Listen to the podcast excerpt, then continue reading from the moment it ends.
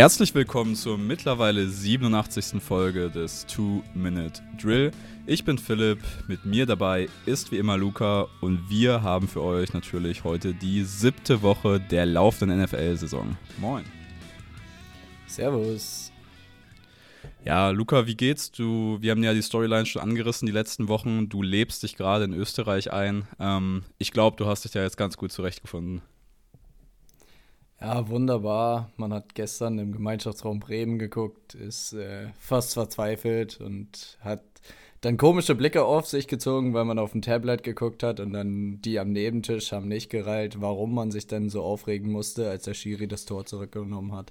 Aber sei es drum. Ja, Möchte ich nicht weiter drüber reden. Ja, unser Sport, unsere Sportwoche ist sehr schmerzhaft gestartet. Hoffentlich können wir bei Fantasy dafür den Sieg noch holen hinten raus. Ähm, ja, Bremen war gestern schon sehr frustrierend, muss man sagen. Aber es soll natürlich in diesem Podcast wie immer nicht um Fußball gehen, sondern um die NFL. Und wir wollen anfangen diese Woche wie immer mit den News. Genau, wir schieben vorweg kurz die Verletzungen. Wie jede Woche haben wir ein paar schwerwiegende Verletzungen. Hollywood Brown, der frisch ertradete Receiver der Arizona Cardinals und auch der Focus Point der ja, ersten sechs Wochen der Cardinals Offense, hat sich am Bein verletzt. Erst hieß es Saison aus, jetzt heißt es doch nur sechs Wochen, was natürlich trotzdem eine lange Zeit ist, aber halt besser als Saison aus. Ähm, jetzt kommt Hopkins diese Woche zurück. Man hat sich natürlich gehofft, Brown und Hopkins äh, so zu zweit auf dem Feld zu sehen, weil ich finde, Brown ist für mich immer noch kein ja, Number One Receiver, sondern so High-End Number Two und dafür ist der halt perfekt und die hätte ich gerne direkt am Anfang zusammen auf dem Feld gesehen, aber es ist uns nicht vergönnt, leider. Ja, vor allem ist es mir als Hollywood Brown Fantasy Manager in meinen beiden Ligen nicht vergönnt, äh, diese Säule meines Teams weiterhin zu haben. Äh, ist schon ziemlich bitter. Mir ist so in der, vor allem in meiner äh, anderen Liga, wo wir nicht zusammen spielen, ist mir so ein bisschen das Team an diesem Wochenende einfach so verletzungsbedingt weggebrochen. Äh, das wird auf jeden Fall sehr interessant. Aber die ersten sechs Wochen sehr verheißungsvoll, gerade aus Fantasy-Sicht. Und das war ja auch so einer unserer kleinen Tipps vor der Saison. Immer schön, wenn sowas dann auch aufgeht. Ja, wir haben noch weitere Verletzungen, nämlich Carson Wentz, der Quarterback der Commanders, ähm, ist jetzt auch erstmal bis zu sechs Wochen raus, hat einen gebrochenen Finger und äh, da ist ein bisschen, ja, ein bisschen schwierigerer Fingerbruch, deswegen braucht das ein bisschen Zeit. Es soll jetzt erstmal in der ersten Woche ähm, Tyler Heinecke starten.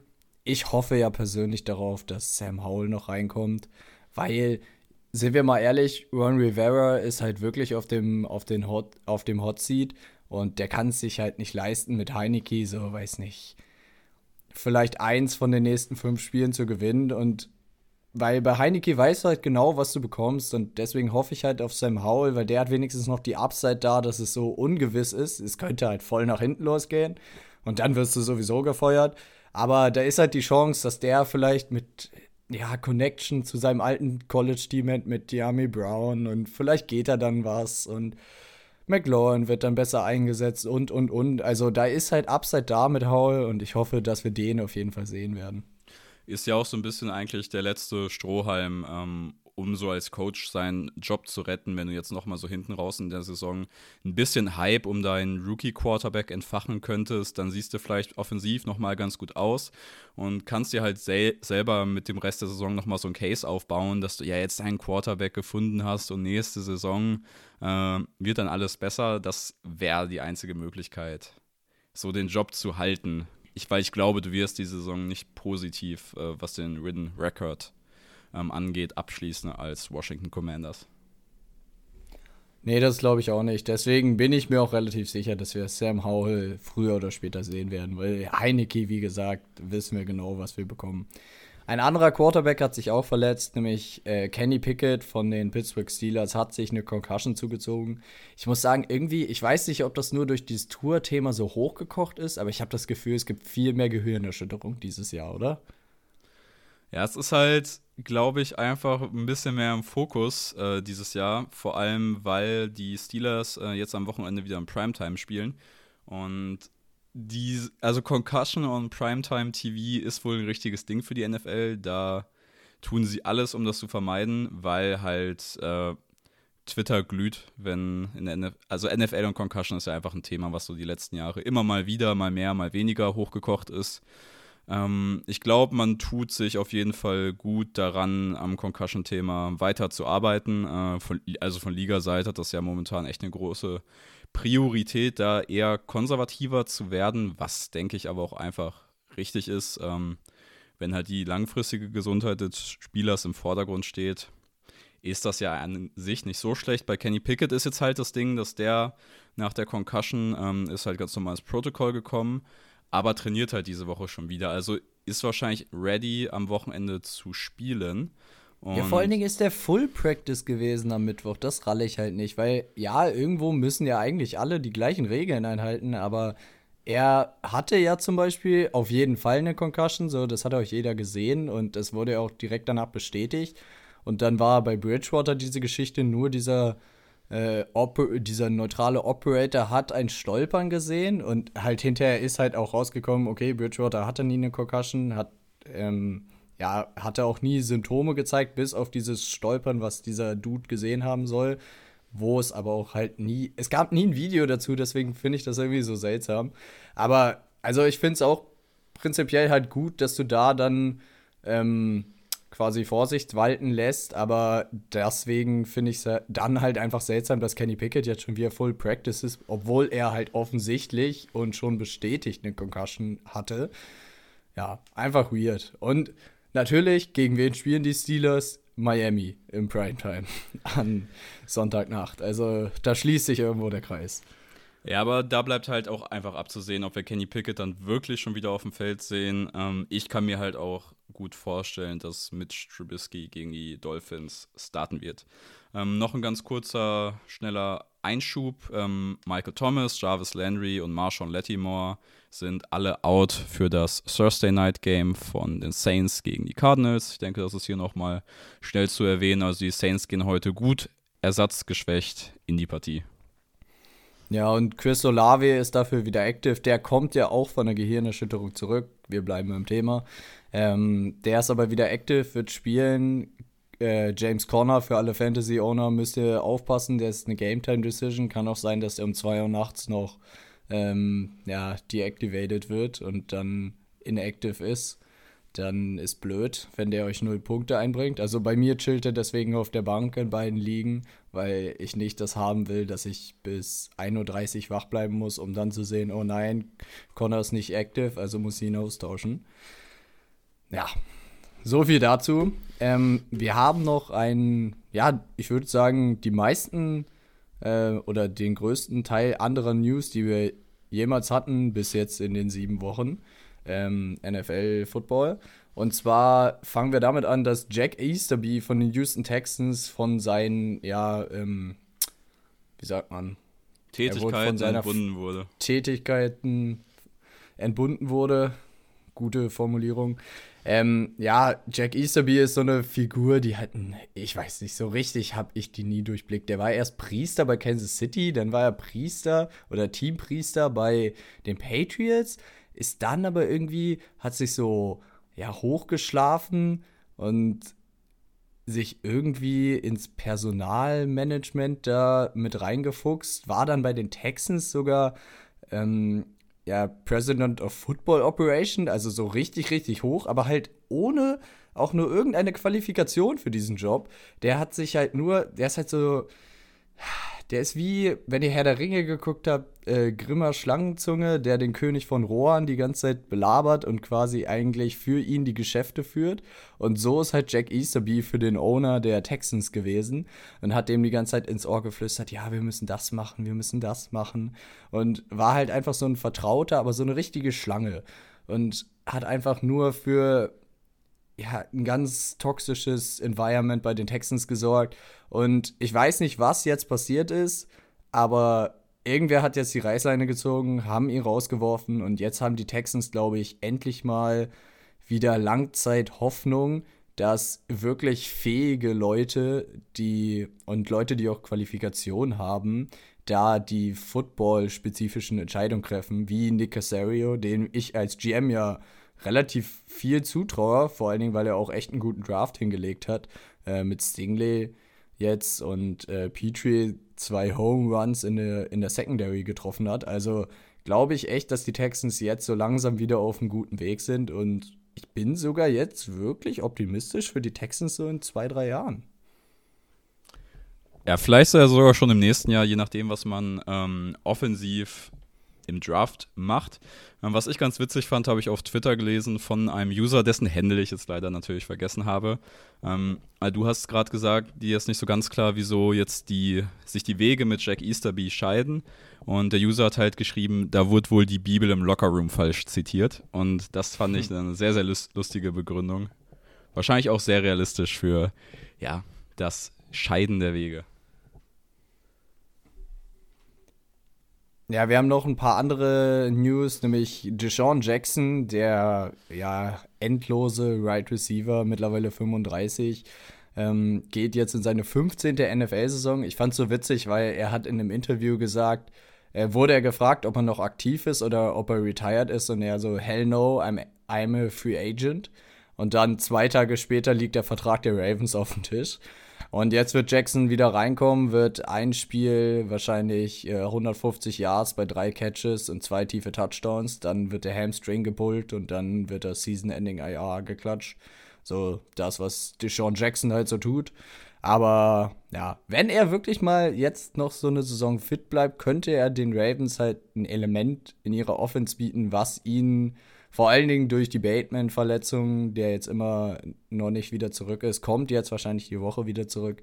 Aber der, dann bietete Sean Jackson halt ein Element, was der Ravens Offense wirklich fehlt, so dieses Vertikale, weil du hast halt mit Mark Andrews für ähm, so die etwas kürzeren Dinger und über die Mitte viel, aber so wirklich tiefe Routen fehlt es einfach im Receiving Core.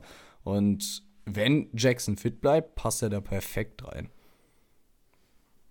Ja, also das mit dem Speed, was du angesprochen hast für die tiefen Bälle, das möchte ich nochmal sehen, weil irgendwann muss auch der schnellste Spieler mal so ein bisschen was von seinem Speed altersbedingt einbüßen. Und er ist jetzt 35. Ich kann mir nicht vorstellen, dass er in, im Shape ist wie äh, andere NFL-Spieler, gerade jetzt, wo wir schon ein bisschen tiefer in der Saison drin sind. Und ich bin sehr gespannt, ob er überhaupt nochmal echten Impact auf das Ravens-Spiel haben kann. So. Ja, was wir eben schon angesprochen hatten, DeAndre Hopkins wurde ähm, wieder aktiviert, kommt von seiner sechs Spiele Sperre zurück, wird spielen jetzt gegen die Saints, ähm, ja, heute Nacht und mal gucken, was der direkt für einen Impact haben kann. Ich glaube, ähm, die Offense wird wieder komplett durch ihn laufen, weil Cliff Kingsbury setzt halt auf individuelle Qualität. Ähm, kommen wir später nochmal zu. Dann gibt es noch diese seltsame Geschichte mit Cam Akers, der angeblich, kam jetzt die Reports raus, er hat seinen letzten Snap für LA gespielt und die wollen ihn aktiv wegtraden. Was ich irgendwie nicht richtig verstehe, weil meiner Meinung nach ist das halt deren bester Running Back und so richtig. Da muss irgendwas hinter den Kulissen vorgefallen sein, weil anders erklärt sich mir das nicht, dass du deinen Zweitrunden-Pick von vorletzten Jahr, glaube ich, ja, ne? Ähm, dass du ja. den jetzt einfach so absägen willst, ganz seltsame Geschichte. Ja, also man muss ja sagen, produktiv war er die Saison einfach noch nicht mit dem Ball in der Hand. Äh, hatte einen Sideline-Streit schon mit Sean McVay während eines Spiels gehabt und jetzt ist wohl irgendwas Internes vorgefallen, was so schwerwiegend ist, dass seine LA-Karriere damit wohl erstmal beendet ist. Ähm, aber da ist natürlich die Frage, was kriegst du denn für Cam Akers, wenn du den mit den News, die jetzt halt rausgekommen sind, jeder weiß, du, du willst den halt traden, so der hat keine Zukunft mehr bei dir. Ich kann mir nicht vorstellen, dass du mehr als einen Siebtrunden-Pick kriegen wirst. Ja, Sechstrunden-Pick maximal, aber mehr, glaube ich, springt da auch nicht bei rum. Und das ist echt schade für einen Spieler, der eigentlich echt talentiert ist die Panthers sind ja jetzt äh, im Shopping-Modus. Äh, Robbie Anderson wurde schon zu den Cardinals getradet. Ähm, jetzt soll CMC wohl auch noch weggegeben werden. Die Gerüchte-Küche brodelt heiß. Die 49ers sollen wohl interessiert sein.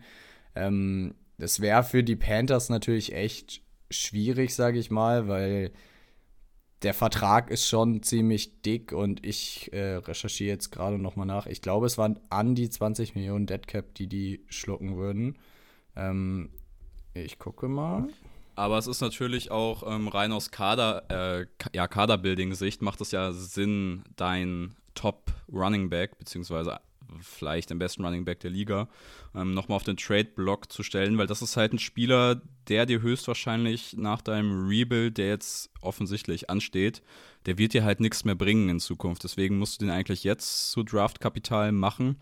Weil sonst hast du halt während des Rebuilds einen Top-Running Back, der aber aus dem besten Alter rauskommt, so etwa, wenn du fertig bist. Ähm, deswegen kann ich mir schon gut vorstellen, dass die CMC jetzt nochmal in Picks umwandeln werden, auch wenn sie halt den Dead Cap dann schlucken müssen.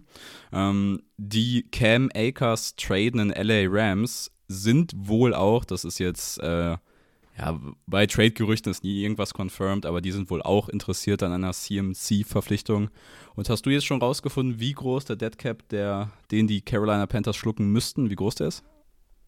Ja, der Deadcap ist echt enorm. Für äh, 2023 sind es ähm, knappe 18,5 Millionen, dann für 24 11 Millionen und für 25 auch noch äh, fast 3,5 Millionen.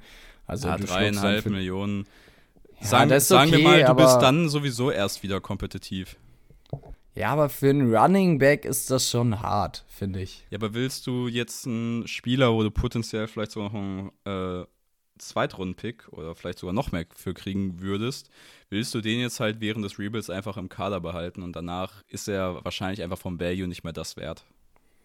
Nein, ich glaube auch, dass sie ihn abgeben müssen, aber es ist halt trotzdem sehr ärgerlich, weil die Panthers, ob man es glaubt oder nicht, haben trotzdem fast kein Geld nächste Saison. Also es ist nicht so eine Situation wie Chicago, okay, die sind schlecht, aber nächste Saison haben sie wenigstens über 100 Millionen in Cap zur Verfügung und können dann einkaufen, sondern die Panthers sind, glaube ich, drittletzter im Moment im Cap.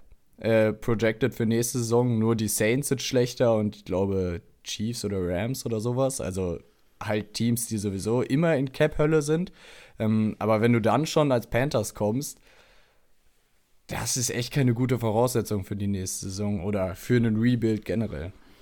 Ja, vor allem, wenn du da Sam Darnold rumlaufen hast, der diese Saison nochmal 18,5 Millionen verdient. Äh, ist halt alles schwierig, wie das gelaufen ist bei den Carolina Panthers.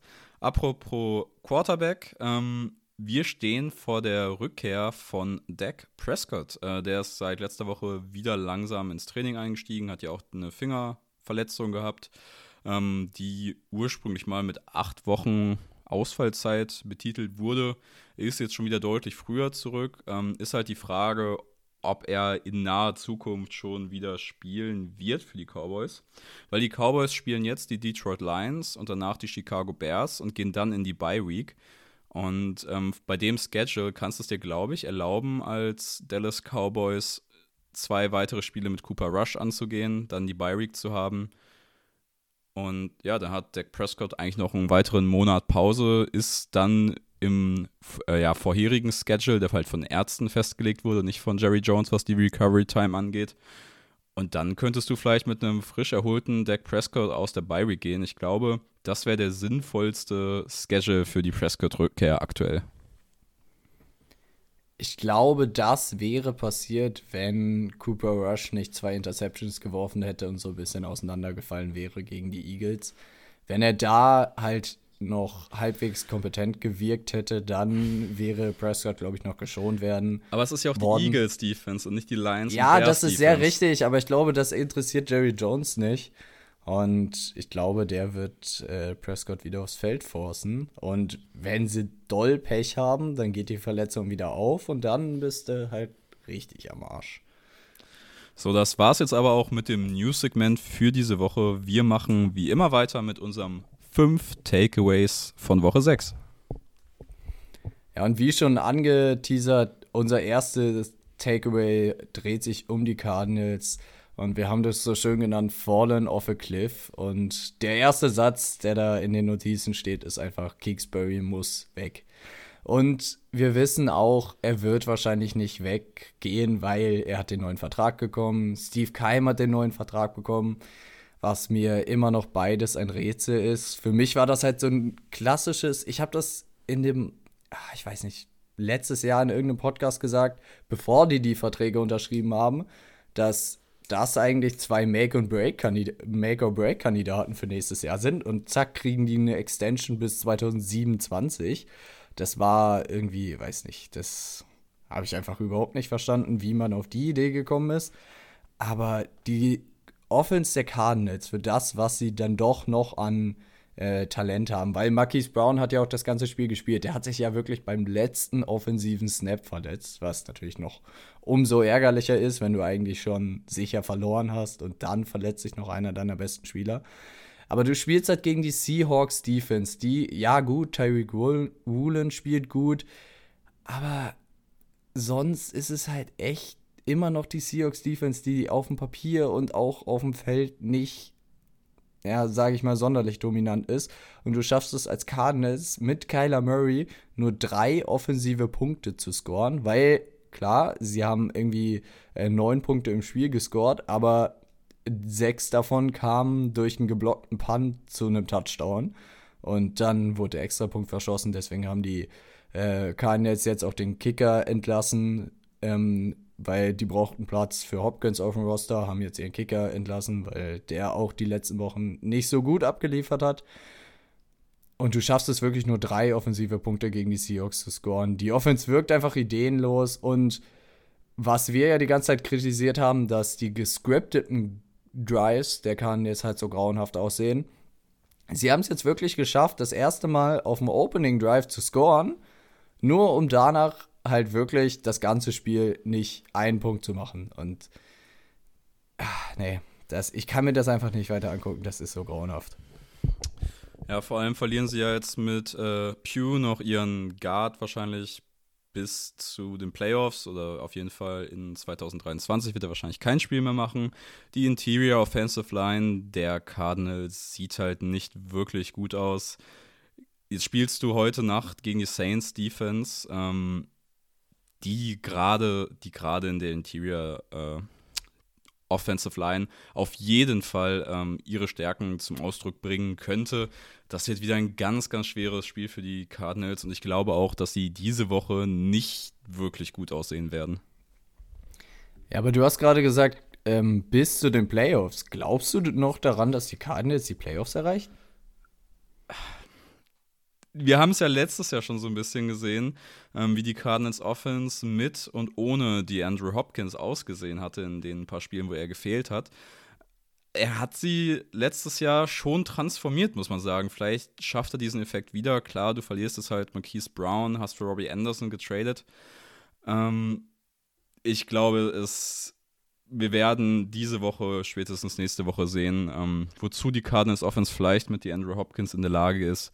Wenn wir da jetzt aber nicht eine brutale Steigerung erwarten, dann halt nicht, weil wir haben es ja schon mal gesagt, die Cardinals Offense funktioniert halt nur über die Qualität der Einzelspieler und gewinnt halt nur Spiele aktuell, wenn Murray sie halt trägt. Und wenn er sie halt nicht trägt und einfach nur ein durchschnittliches Spiel macht, hast du halt so ein Spiel wie gegen die Seahawks und dann geht's halt oft in die Hose, ne? Ja, aber jetzt, wenn man sich nur mal den Schedule anguckt, die Saints sind wirklich der schwächste Gegner, die sie jetzt, den sie jetzt noch Rest des Season haben, würde ich so sagen, weil Woche 8 kommen die Vikings, die echt, ja gut, keine Glanzleistung gegen die Dolphins, war einfach ein schwieriges Spiel, aber die Vikings sind schon ein deutlich besseres Footballteam im Moment als Arizona. Die Seahawks sind auch eklig zu spielen, so wie Geno Smith im Moment spielt.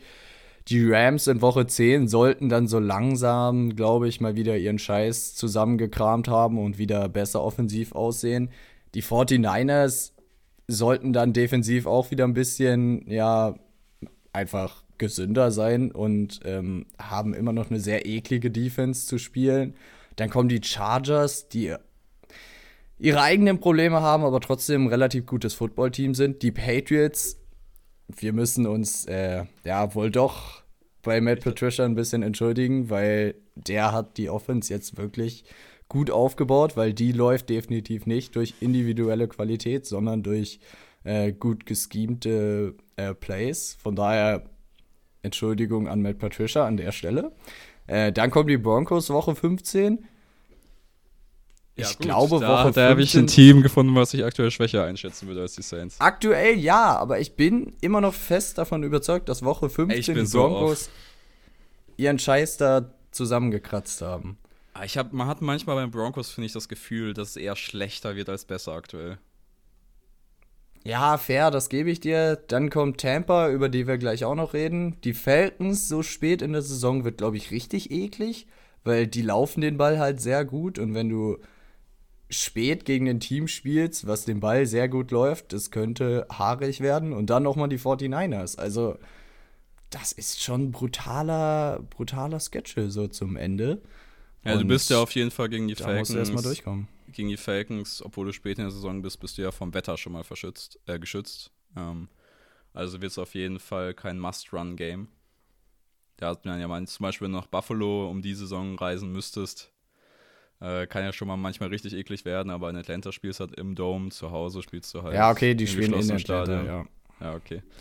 Gut, in Ari Arizona wird es, glaube ich, eh nie kalt, da bin ich aber auch kein Meteor Meteorologe oder sowas, keine Ahnung. Ähm, Wettermann. Ja, Wetter, kein Wettermann. Ähm, ja, es wird schwer für die Cardinals, aber wir haben es ja schon mal gesagt, gerade in der NFC West kann es halt eigentlich jedes Team schaffen aktuell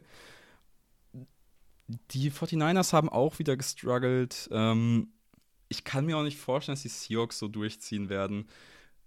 Die Rams sehen von jedem Team schlagbar aus diese Saison. Also diese Division ist right open, meiner Meinung nach. Und die Cardinals haben die gleichen Chancen wie die anderen Teams für mich. Ja, fair, aber meiner Meinung nach, wenn du es nicht in die Playoffs schaffst, dann, dann muss Sense sein. Weg.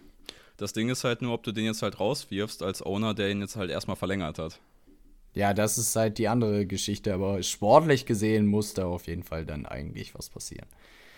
So. Ich würde sagen, weiter geht's. wir machen weiter mit den, mit einem Team, was wir eben schon angesprochen haben, nämlich die Atlanta Falcons, weil die Falken fliegen. Wir haben endlich ein Atlanta-Team, was eine gute offensive Struktur hat und was glaube ich, sich eine klare Identität aufgebaut hat, weil es ist klar, Mariota wird dich nicht mit 40 Bällen im Spiel äh, über seinen Arm schlagen, sondern Arthur Smith weiß genau, was er in Mariota hat. Er setzt ihn viel im Laufspiel ein. Und da finde ich halt die witzigste Statistik, dass die Falcons einfach 3 und 0 sind, wenn Mariota 13 oder weniger Pässe geworfen hat. Das sagt einfach irgendwie alles über den offensiven Stil der Falcons aus. Aber es klappt halt und die Falcons sind halt wirklich nur ein, zwei Plays davon entfernt, 5 und 1 gewesen zu sein, weil ich meine, wenn das Roughing the Passer gegen Grady Jarrett nicht gecallt wird, dann haben die Falcons eine sehr gute Chance, das Spiel gegen die Bucks zu gewinnen. Und dann sieht das nochmal ganz anders aus als 3 und 3.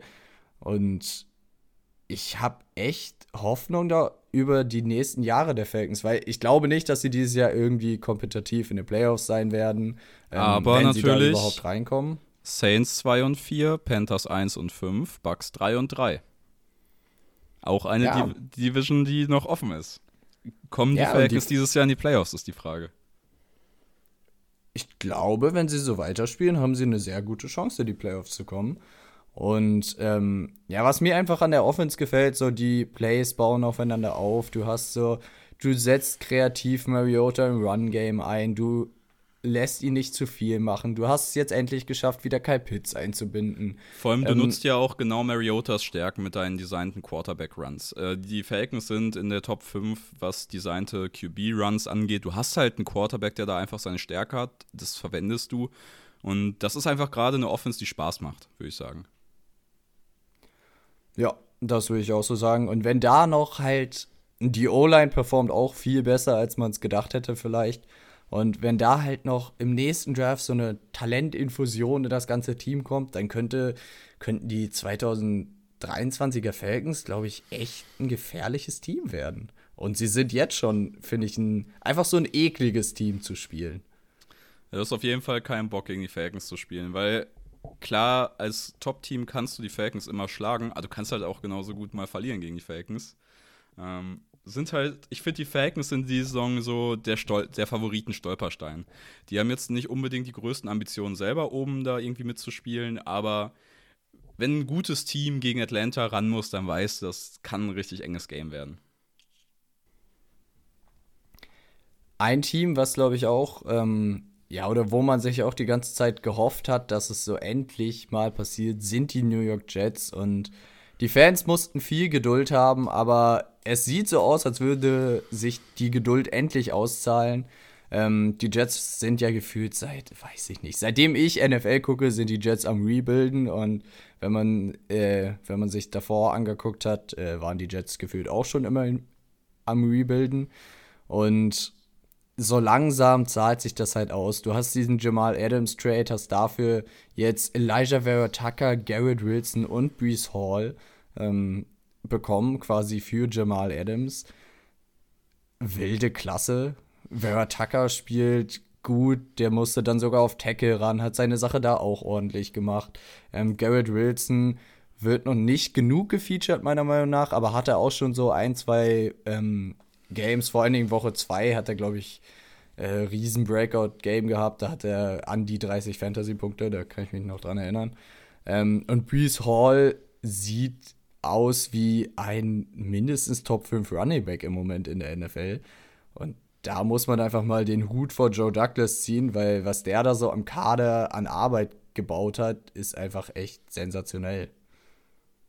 Ja, du hast es gerade schon gesagt, Garrett Wilson so ein bisschen ähm, jetzt die letzten Wochen wieder eingeschlafen, was seine Production angeht, aber genauso ist das bei Elijah Moore und bei Corey Davis auch gewesen, weil die Jets werfen den Ball halt nicht, wenn es nicht unbedingt, unbedingt sein muss. Ähm, wenn du vorne bist, dann kann es auch mal sein, dass du einen ganzen Drive mit drei Pässen abschließt äh, und da vielleicht noch ein Field Goal rausholst oder so.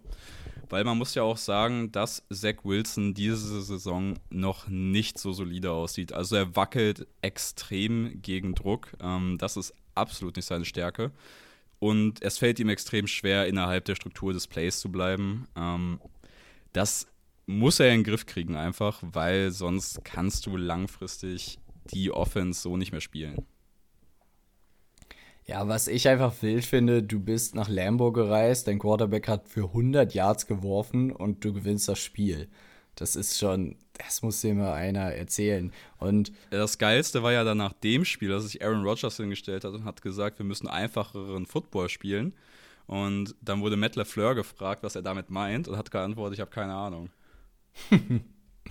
das fand ja, ich richtig in schön. Green Bay in Green Bay kriselt es aktuell ähm, deutlich. Die Offensive Line underperformt da massiv und äh, Rogers sieht wirklich so aus, als würde er das erste Mal in seiner, oder nicht das erste Mal, aber nach, das erste Mal nach seinen MVP äh, quasi Campaigns wieder abfallen.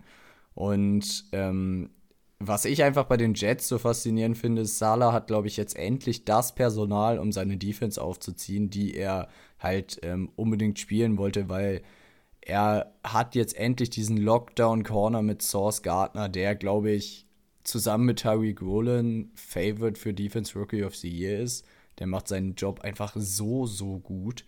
Gut, die Packers Receiver sind jetzt auch nichts, wovor du unbedingt viel Angst haben musst. Aber Source Gardner lockt einfach da jeden down.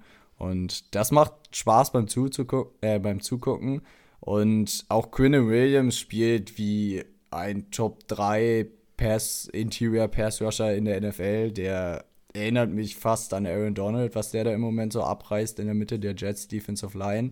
Ähm, hatte auch dieses, dieses Tipp Field Goal noch und der ist einfach überall, der Mann. Und dem, ja, oder dem macht es halt richtig Spaß, beim Footballspielen zuzusehen. Und allgemein die Jets Defense einfach so eine Überraschung. Und den, ja, einfach Hut ab zu Sala, dass es endlich auf die Reihe gekriegt hat. So, wir machen weiter mit unserem nächsten Takeaway und den haben wir getauft Josh King Allen und das ist natürlich eine kleine Hommage an den vielleicht gerade oder den besten Quarterback der NFL gerade mit äh, Josh Allen, der jetzt das Topspiel gegen Kansas City entscheiden konnte mit seinen Buffalo Bills und das auch wieder mit einer extrem starken Einzelleistung. Ja, ich glaube, ähm, das war einfach so ein wichtiges Spiel für die Bills, weil Kansas City war die ganze Zeit so der Endgegner der Bills an dem sie nicht vorbeigekommen sind. Und jetzt haben sie es endlich geschafft. Die sind nach Arrowhead gefahren, haben da gewonnen und können jetzt und fahren jetzt mit dem Sieg nach Hause und haben sich, weiß nicht, ein bisschen früh noch zu sagen, aber wahrscheinlich den Number One Spot in der AFC gesichert langfristig.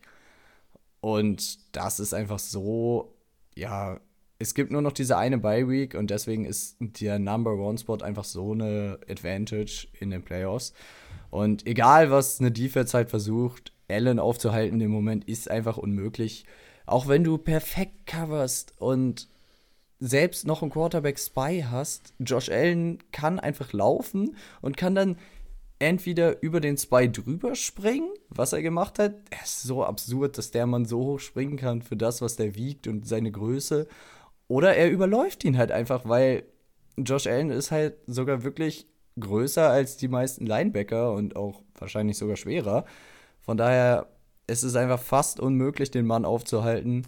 Und die Connection mit Dix, finde ich, ist dieses Jahr nochmal auf einem anderen Level. Dix ist meiner Meinung nach im Moment der beste Receiver der NFL.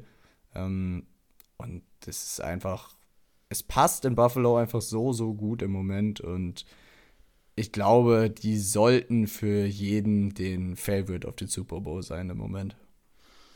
Vor allem, wenn man sieht, wie andere Favoriten, ähm, wir haben es im Vorgespräch untereinander schon mal angesprochen gehabt, Denver Broncos, LA Chargers, ähm, gerade die NFC-Favoriten mit Tampa Bay, Green Bay, den Rams, die sind so am struggeln. Es ist aktuell unvorstellbar, dass eins von den Teams gegen Buffalo gewinnen könnte.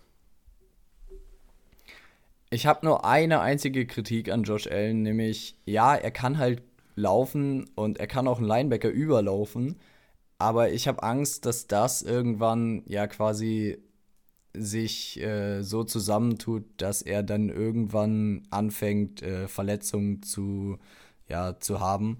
Und deswegen muss er da einfach vielleicht öfter mal sliden oder sich öfter mal beschützen, weil das wird einfach nicht so klappen, immer nur über alle drüber zu laufen. Das hat man bei Cam Newton gesehen, dass es dann irgendwann so rapide bergab ging.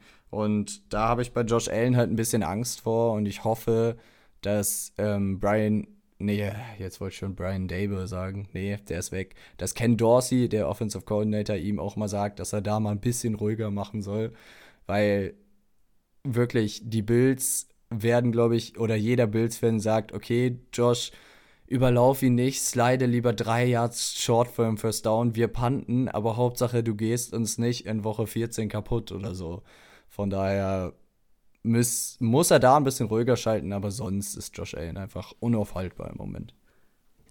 Und damit kommen wir auch schon zu unserem letzten Takeaway aus Woche 6 und das sind die Sorgen in der Bucht. Wir haben bei den Falcons schon drüber gesprochen. Ähm, man hätte gegen Tampa Bay gewinnen können als Atlanta Falcons. Und auch die wirklich, wirklich schwachen Pittsburgh Steelers haben es jetzt wirklich geschafft, äh, die Tampa Bay Buccaneers in die Knie zu zwingen. Hätte ich niemals mit gerechnet. Vor allem nicht, dass ja, du mit der Tampa Bay Offense von der schwachen Steelers Offense outscored werden kannst. Ähm, und hat ja, haben ja auch echt nicht viele Punkte, äh, waren dazu nötig. Mm, und was bei Tampa Bay halt extrem auffällt dieses Jahr, ist, dass das Laufspiel so ineffizient ist, komplett unterirdisch. Ja, und es scheint so, dass ohne Ryan Jensen als Center nicht viel geht in Tampa Bay aktuell. Ich finde es einfach nur witzig, dass Tampa Bay wirklich auf Gott verderbt den Ball nicht laufen kann. Leonard Fournette aber trotzdem Top 5 Fantasy Running Back ist und jedes, jede Woche 20 Punkte macht. Das ist irgendwie, der Mann macht halt gerade alles, der catcht halt alle kurzen Pässe, kriegt die Goal-Line-Work, läuft ja auch 20 Mal im Spiel, nur das halt vielleicht dann für, weiß nicht, 40 oder 50 Yards sind halt drei im Schnitt oder noch drunter. Ähm, da funktioniert halt einfach gar nichts offensiv und die Bugs sind einfach so unkreativ. Es ist, wir haben das äh, auch im Vorgespräch schon so ein bisschen gesagt, es ist wie letztes Jahr die Bugs, nur die Bugs hatten halt letztes Jahr eine gute Offensive Line, deswegen sind sie halt damit einfach ja durchgekommen quasi mit dem stumpfen Offi offensiven Spielstil, die sie halt haben, weil sie waren einfach upfront besser als der Gegner und das hat dann einfach im Laufspiel geholfen, das hat im Pass Protection geholfen, dann hatte Brady Zeit, dann können halt diese absoluten Top-Receiver, die die Bucks halt haben, äh, Separation kreieren und dann kann Brady sie halt anwerfen. Aber wenn Brady halt vor allem Druck durch die Mitte kriegt und den quasi sofort, weil äh, auf Center halt absolut nichts geht ohne Ryan Jensen, dann sehen die Bucks halt einfach wirklich katastrophal aus. Muss man einfach so sagen. Ja, und ich kann es halt nicht verstehen, weil wir haben es ja letztens auch schon angesprochen. Die Bucks haben, es ist ja nicht so, dass äh, alles Gold war in den letzten Jahren mit der Bucks Offense, gerade aus schematischer Sicht. Dieses äh, First Down laufen, Second Down laufen und in ganz viele Dritte und Lang kommen, das hat ja auch letztes Jahr schon diverse Drives gekillt und hat ihnen einige Spiele, wo sie eigentlich mit einer richtig dominanten Defense aufgetreten sind, sehr, sehr schwer gemacht. Und wir sehen gerade, dass die Offense, trotz der Waffen, die sie halt haben, klar, sie haben keinen Gronk mehr, aber da kommt vielleicht gerade ein Kate Otten als junger Rookie-Talent nach. Ähm, wir sehen halt gerade nicht, dass diese Waffen wirklich gut eingesetzt werden. Es ist eine ausrechenbare Offense, die komplett stumpf ist. Und das war sie halt ehrlich gesagt, wie wir es gerade schon angesprochen haben, in den letzten Jahren auch. Ja, die Buccaneers müssen sich da auf jeden Fall was einfallen lassen, weil 3 und 3 und es hätte halt echt schon schlimmer kommen können. Also wenn sie gegen die Falcons verlieren, stehen sie 2 und 4 und da das ist erstmal was, wo du dich halt rausarbeiten musst. Und ähm, ja gut, die NFC ist halt nicht so gut dieses Jahr, das muss man einfach so sagen. Von und daher auch die hast eigene du da, Division ist machbar. Ja, von daher hast du da halt immer noch eine Chance, aber so langsam muss da irgendwann mal der Turnaround passieren, weil sie spielen jetzt, glaube ich, gegen das aktuell schlechteste Team der Liga, gegen die Carolina Panthers. Und wenn da jetzt keine dominante Performance bei rumkommt, sondern auch nur so ein hinge. Selbst wenn sie es gewinnen und nur so ein. Aber ich kann mir halt vorstellen, dass es wirklich nur so ein ganz knapper Sieg wird und wieder richtig eklig aussieht. Wenn ich den Spread picken würde, würde ich auf jeden Fall auf ein One-Score-Game setzen. Ja, das würde ich auch. Ich guck mal ganz fix nach, ähm, was die Quote ist. Und du kannst ja unser Bonus-Segment kurz anreißen, was wir ra- als Bonus ich reiß mal haben. unser Bonus-Takeaway an, weil wir es letzte Woche auch schon so ein ganz bisschen mit, oder kurz angesprochen hatten, einfach ähm, Brian Dable, Coach of the Year. Äh, was in New York einfach gerade off gerade offensiv funktioniert, ist wirklich unfassbar, wenn man, wenn man auf das Personal guckt. Wir wiederholen uns da jetzt von Woche zu Woche. Aber was du ohne Right Receiver an offensivem Output hinkriegst, jetzt hast du äh, Bellinger als Tident, der, ähm, der sich zu einer richtigen Red Zone-Waffe entwickelt, so in dieser Saison. Ähm, also die Giants sind wirklich beeindruckend. Und die spielen jetzt gegen die Jacksonville Jaguars, auch schlagbar. Giants, genauso wie die Eagles, halt die ganze ähm, NFC West mit einem relativ leichten Schedule. Und ich kann mir sehr gut vorstellen, dass wir die Giants dieses Jahr in der Postseason sehen. Und das fände ich, wenn man auf die Preseason guckt oder beziehungsweise vor die Saison schaut, richtig, richtig krass. Und wir haben es schon gesagt, es liegt halt einfach am Coaching, weil es liegt definitiv nicht am offensiven Personal, bis auf Shaquan Barclay, was da irgendwie überdurchschnittlich wäre. Und du hast jetzt äh, Ich habe es rausgefunden, die Perfekt. Bucks kriegen siebeneinhalb Punkte gut geschrieben. Und da würde ich ehrlich gesagt die Panthers nehmen, glaube ich. Da würde ich auch das andere nehmen. Und das finde ich schon echt krass, wenn man bedenkt, wo die Panthers gerade als Franchise stehen. äh, stehen. Aber ähm, noch ein Wort zu den Giants. Sie stehen halt jetzt 5 und 1, ne? Und ich kann mir gut vorstellen, dass in dieser NFC 9 und 8 für die Playoffs reicht. Von daher musst du halt irgendwo nur noch vier Spiele gewinnen. Und ich sag mal so, gegen die Jaguars jetzt ist sehr, sehr machbar. Die sind im Moment nicht gut und dann musst du nur noch drei Siege in, keine Ahnung, wie viel hast du dann noch? Neun Partien oder so herkratzen? Und, und jetzt suche ich dir mal die nächsten Partien der Giants raus. Und wir können ja zusammen dann mal gucken, wo sie stehen werden. Jaguars, ich kann mir vorstellen, dass man es gewinnt. ja. Seahawks als nächstes. Ich glaube, da verlierst du mal. Ich glaube, da endet dein Höhenflug.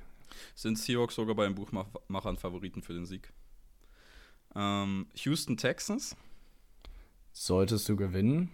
Detroit Lions. Ja, schwierig, aber ich glaube, Wird sollst du kein auch leichtes gewinnen. Game, aber das ist halt alles gewinnbar. Danach spielst du Dallas, ist halt schwierig an, mit der Dallas Ich glaube, da und verlierst der Prescott, du. der zurück ist. Danach die Washington Commanders, Die schlägst du, Philadelphia, verlierst du. Washington. Schlägst die zweimal, Ja. ist die Frage. Zweimal schlagen. Also einmal auf wenn jeden du, Fall. Wenn du Washington zweimal schlägst, dann stehst du in den Playoffs am Ende. ja, das würde ich mitgehen. Weil ich glaube, dann kommen die Vikings. Ich glaube, da verlierst du. Dann kommen Colts Obwohl, die noch, Vikings Colts sind und so- nochmal Eagles. Ja, Eagles könnten dich halt swappen. Das also könnte ich passieren. sag, ich sag mal im Best Case, wenn du wirklich nur, nur die in Anführungszeichen einfacheren Games nimmst, dann und du angenommen du gewinnst gegen die Jacks, Seahawks, Texans, Lions und beide Spiele gegen Washington hast du elf Siege. Dann kannst du gegen Philadelphia beide verlieren, kannst gegen Cowboys verlieren, kannst gegen Colts verlieren, kannst gegen Vikings verlieren und du hättest halt trotzdem elf Siege. Wenn du davon nur eins herschenkst, von den vermeintlich bisschen leichteren, hast du zehn Siege, das reicht auch. Wie gesagt, ich glaube, in der, AFC, äh, in der NFC wird dieses Jahr sogar neun reichen für die Playoffs. Und ich glaube, die Vikings sind so das perfekte Team, um gegen die Giants zu verlieren. Weil die Vikings halten einfach jedes Spiel knapp. Weil auch wenn die 21 zu 3 führen, dann chillen die so lange, bis der Gegner wieder rangekommen ist und dann machen die erst wieder Attacke. Das ist einfach so Vikings DNA. So funktioniert deren Football. Ich weiß nicht warum, aber so spielen die halt einfach. Das war selbst gegen die Bears so. Die haben gegen die Bears, glaube ich, 21 zu irgendwas geführt und irgendwann lagen sie 21 zu 24 hinten und mussten sich dann durch dieses Densler-Ding da noch irgendwie wieder mit richtig viel Glück retten. So, und wenn du den Giants aber erlaubst, bis zum, Enge, bis zum Ende in einer engen Partie rumzuhängen, dann hat man ja gesehen, was passiert. Das war gegen Green Bay so, das war gegen die Ravens jetzt so. Und das waren alles Teams, wo man niemals gedacht hätte, dass die Giants die schlagen. Und hinten raus hat es dann einfach geklappt.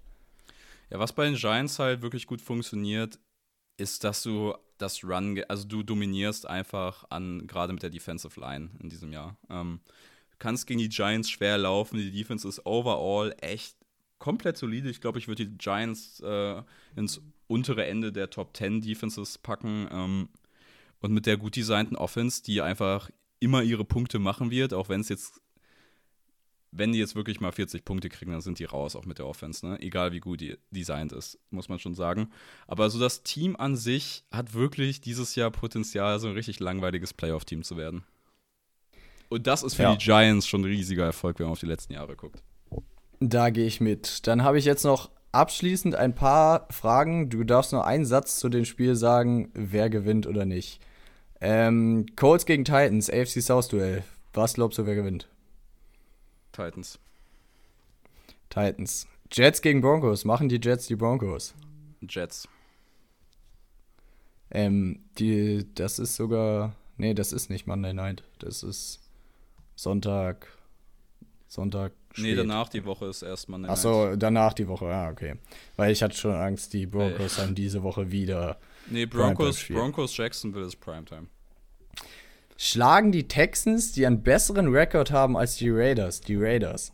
Nein, Glaube ich auch nicht. niemals. Also, Schlagen die die Seahawks Raiders, die Chargers? Raiders sind auch Opfers ihres Schedules gewesen.